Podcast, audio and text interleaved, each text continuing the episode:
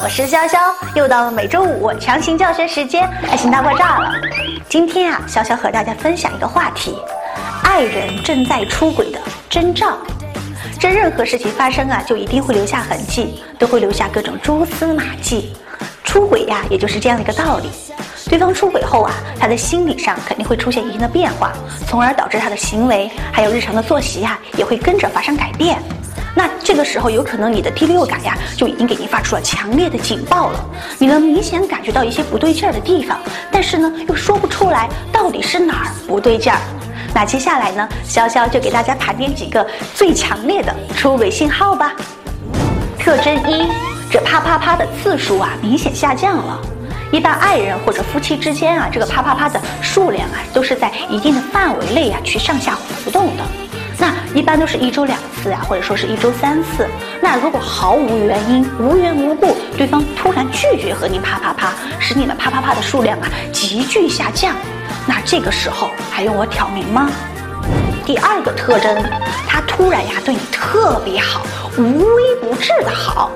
这人呢，在做错事情以后啊，总是会有浓浓的这种愧疚感，总是想要用尽各种办法呀去弥补这种愧疚感。所以呢，当对方开始对你无微不至的时候，一定一定要引起重视。这种行为啊，无疑的就是在用大喇叭式的方式在告诉你，我做了对不起你的事儿，我要去弥补你。第三个特征，不再愿意让你去碰他的手机了。手机呀，现在是大家的一个必备品。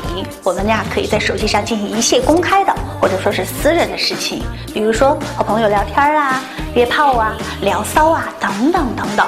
所以呀，对大多数人来说呀，这个手机还是一个非常私密的东西。尤其手机上有一些不想被人发现的内容的时候呀，我们这个手机啊，一定就成了我们的重点保护对象了。这个假设啊，之前对方对你的这个手机啊，一直都是一个公开的一个状态。某的一天，突然开始对你保密了，手机设上了密码，尽量让自己的手机啊远离你的视线的时候啊，哼，这个时候他的心里还是肯定有鬼的。第四个特征，经常加班，每天下了班就回家，周末啊也要陪爱人，那小情人该怎么办呢？鲁迅先生啊曾经说过，这个时间啊就像海面里面的水，这个挤一挤啊总是有的嘛。所以一天二十四小时，上班时间不行，睡觉时间也不可能。那么下班时间还有周末就是最好的私会时间了。那接下来有什么样的理由，自己的爱人一定能够接受，而且自己还能够长期使用的呢？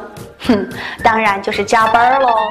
所以啊，当你发现你的爱人啊在下班或者周末的时候啊，三番五次以加班为由晚归的时候啊，自己一定一定要引起重视了。